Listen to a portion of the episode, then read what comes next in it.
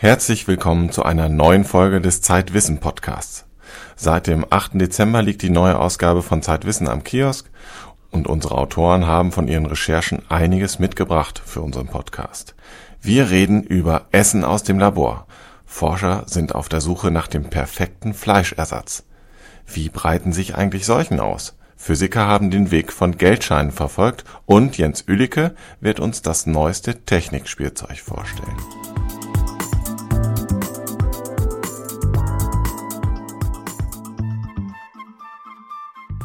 Die meisten von uns essen ja ab und an gerne mal ein gutes Steak. Aber kann man das überhaupt noch mit gutem Gewissen tun? Alleine, wenn man sich mal Gedanken über die Tiere macht, die dafür getötet werden müssen, dann vergeht einem ja schnell der Appetit. Doch Forscher haben dafür die scheinbar perfekte Lösung gefunden. Fleisch aus dem Labor. Das kann man sogar schon kaufen und Claudia Wüstenhagen hat es getan und für uns probiert. Wie schmeckt denn das künstliche Fleisch, Claudia? Das schmeckt erstaunlich gut, muss ich sagen. Also ich habe so Nuggets aus Milch äh, probiert. Das hat ein niederländisches Unternehmen jetzt erst vor kurzem hier in Deutschland auf den Markt gebracht. Da gibt's verschiedene Sorten und es kommt dem Original schon ziemlich nah, muss ich sagen. Ich habe sowas schon mal auch aus Tofu probiert. Ja, du bist ja einiges gewohnt als Vegetarierin. Genau, und ich muss sagen, aus, ähm, also ich finde die Tofu-Produkte auch schon lecker, aber bei Tofu ist es ja oft so, dass es eher so eine homogene Masse ist. Das sieht dann überhaupt nicht wirklich wirklich aus wie ein Stück Fleisch. Und äh, ja, diese Hersteller von diesem Milchfleisch, die haben das, wo sie sagen, mit einer Technologie aus der Mozzarella-Herstellung haben sie das so hinbekommen, dass es von der Konsistenz her schon tatsächlich so ein bisschen faserig ist. Es ist natürlich nicht wirklich mit einem Hähnchennugget zu verwechseln, aber kommt dem, wie gesagt, schon sehr nah. Ich habe es allerdings ein bisschen zu lange, glaube ich, in der Pfanne gelassen, weil es etwas trocken geraten ist. Das passiert mit normalen Nuggets auch. Warum machen denn Forscher das überhaupt? Warum stellen die Fleisch im Labor her? Also es gibt mehrere Gründe, die dafür sprechen, dass wir einfach weniger Fleisch essen sollten. Zum einen ist das sicherlich der gesundheitliche Aspekt. Man soll einfach gar nicht so viel Fleisch essen. Mehr als 80 Gramm am Tag führt zu einem erhöhten Risiko beispielsweise für Darmkrebs. Das gilt insbesondere für Rindfleisch und Schweinefleisch. Und zum anderen ist es auch so, dass ein hoher Fleischkonsum unserem Planeten schadet.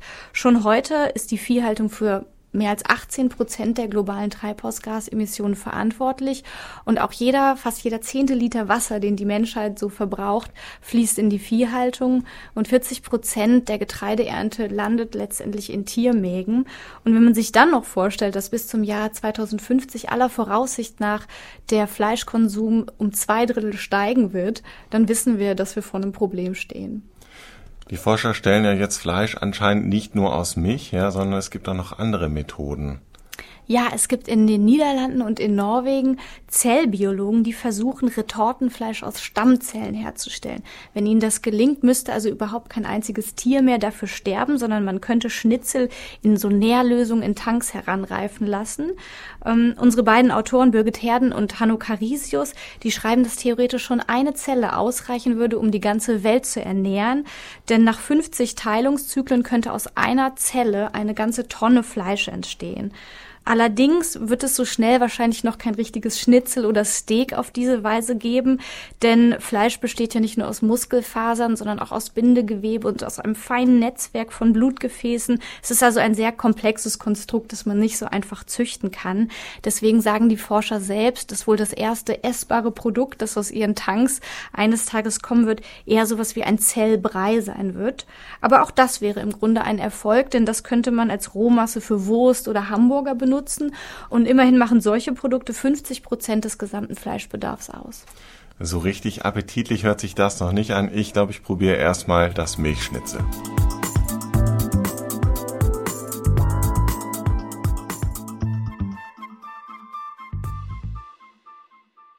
Um die Schweinegrippe ist es in den vergangenen Wochen etwas ruhiger geworden. Die erste Welle scheint erst einmal vorüber zu sein und damit auch die aufgeregte Debatte um den Impfstoff. Ein paar spannende Fragen sind in dieser Diskussion aber etwas zu kurz gekommen. Zum Beispiel lässt sich die Ausbreitung einer Seuche vorhersagen? Max Rauner hat mit einem Physiker gesprochen, der Geldscheine verfolgt hat, um etwas über Seuchen zu lernen. Max, was hat denn ein Geldschein mit Seuchen zu tun? Erstmal muss man vielleicht sagen, die Ausbreitung einer Seuche vorherzusagen, das ist eine der ganz großen Herausforderungen für Epidemiologen. Man muss wissen, wie stark ansteckend zum Beispiel eine Grippe ist, wie viele Menschen man ansteckt, bevor sich die ersten Symptome zeigen und man dann zu Hause bleibt. Und ein ganz wichtiger Baustein in so einer Simulation, das ist, wie reisen eigentlich die Menschen? Wie kann man herausfinden, wie sich die Menschen durch die Welt bewegen und wem sie dabei begegnen? Aber kann man den Menschen dann nicht einfach einen GPS-Empfänger anheften? Das kann man theoretisch schon, aber das mag natürlich nicht jeder. Es gibt andere Möglichkeiten und hier kommen jetzt die Geldscheine ins Spiel. Und zwar die Webseite where'sgeorge.com. Dort können Amerikaner die Seriennummer äh, von Dollarscheinen eintragen und die Postleitzahl von dem Ort, wo sie sich gerade befinden. Und so kann man dann zum Beispiel den Weg eines Geldscheins durch die USA verfolgen. 18 Millionen Seriennummern wurden dort schon eingetragen, die auch bereits mehrmals gesichtet worden sind, diese Dollarscheine. Und da, wo Geldscheine von Hand zu Hand gehen, da breiten sich auch Viren aus. Der Physiker Dirk Brockmann, der ist zufällig auf diese Webseite gestoßen und hat sich die Daten besorgt und analysiert. Also, also intuitiv ist Ihnen ja klar oder ist jedem klar, dass man so kürzere Reisen zum Beispiel zur Arbeit jeden Tag oder in die Schule, die sind, finden viel häufiger statt als lange Reisen. Das ist irgendwie klar. Aber wenn man jetzt eine ganz einfache Frage stellt, wie wahrscheinlich ist es denn, wenn ich jetzt einen zufälligen Menschen aus der Bevölkerung rauspicke und dann beobachte, wo der hinreist nächste, den nächsten Tag? Wie wahrscheinlich ist das jetzt eine Reise von 10 Kilometern, ist 100 Kilometer, 1000 Kilometer? Dann folgt diese Wahrscheinlichkeit, fällt die ab mit der Distanz, aber in einem sogenannten Potenzgesetz. Potenzgesetze sind die einfachsten Gesetzmäßigkeiten, die Physiker so kennen. Zum Beispiel im Gravitationsgesetz tauchen solche Gesetzmäßigkeiten auf. Da fällt die Gravitationskraft mit dem Abstand ins Quadrat. Das ist deshalb so interessant, weil Dirk Brockmann mit so einem Gesetz einen einfachen Baustein hatte, um die Ausbreitung einer Seuche mathematisch zu simulieren. 2009 haben wir, waren wir dann so weit und haben gesagt, gut, äh, jetzt sind wir eigentlich in der Lage, Vorhersagen machen zu können, was Seuchenausbreitung angeht, über unsere Erkenntnis über das menschliche Reiseverhalten in den USA. Und als dann H1N1 kam, haben wir gedacht, jetzt machen wir das mal. Das hat noch keiner so wirklich gewagt. Äh, da lehnt man sich ja auch weit aus dem Fenster. Das ist halt also ganz neu, dass man da wirklich Prognosen macht in der Richtung. Und die haben halt auch ganz gut gestimmt. Und jetzt muss man halt sehen, inwiefern das äh, ankommt. Das Telefon würde gar nicht mehr stillstehen, sagt Dirk Brockmann, weil Behörden, Gesundheitsämter und andere sich nun so doll für seine Simulation interessieren. Geht das auch für Deutschland? Deutschland ist ja nicht ganz so groß wie die USA und es ist auch noch nicht ganz klar, ob wir wirklich ähnlich reisen wie die Amerikaner, also ob das dann einem ähnlichen Potenzgesetz folgt. Eine Webseite wie where'sgeorge.com gibt es hier nicht, aber Brockmann hat noch eine andere Idee. Und zwar hat er sich jetzt die Daten genommen von den sogenannten Geocachern. Das sind Leute, so eine Art äh, Schatzsuche für Erwachsene und die bringen kleine Marken von einem Schatz zum anderen und reisen dabei quer durch Deutschland. Und so wollen die Physiker jetzt untersuchen, welches Reiseverhalten die Deutschen auf, an den Tag legen. Ob man damit dann die Seuchenausbreitung in Deutschland untersuchen und simulieren kann, das ist noch nicht klar. Vielleicht können uns diese Daten der Simulationen und Experimente ja bei der nächsten Welle der Schweinegrippe nutzen.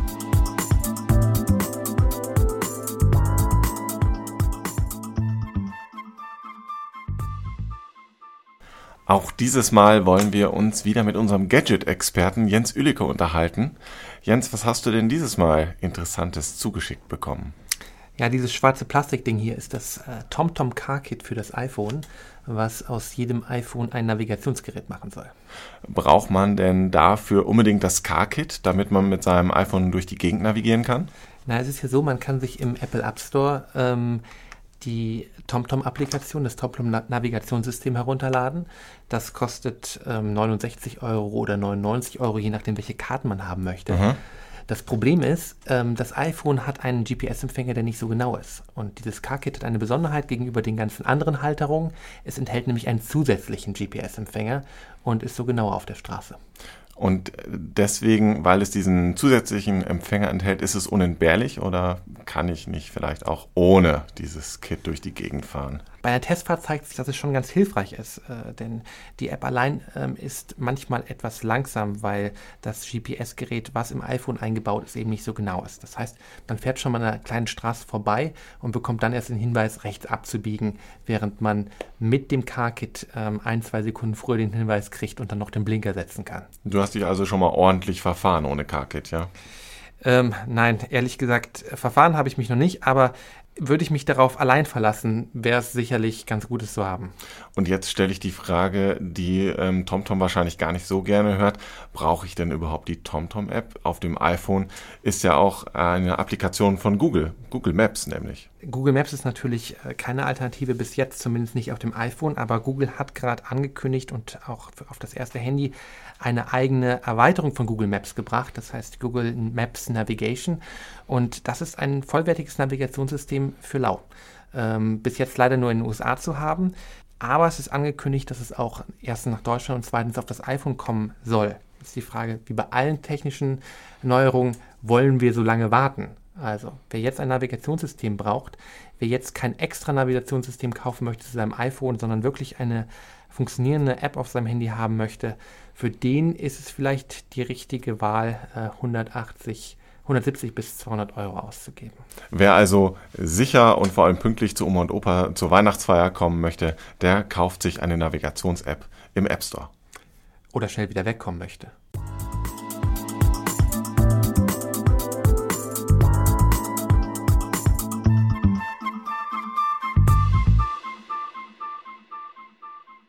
Mehr zu den Themen aus diesem Podcast finden Sie in der Dezember-Januar-Ausgabe des Magazins Zeitwissen. Unsere Titelgeschichte passt übrigens gut in die Weihnachtstage. Es geht um die Macht der Familie, wie uns Eltern und Geschwister prägen und wie man trotzdem seinen eigenen Weg gehen kann.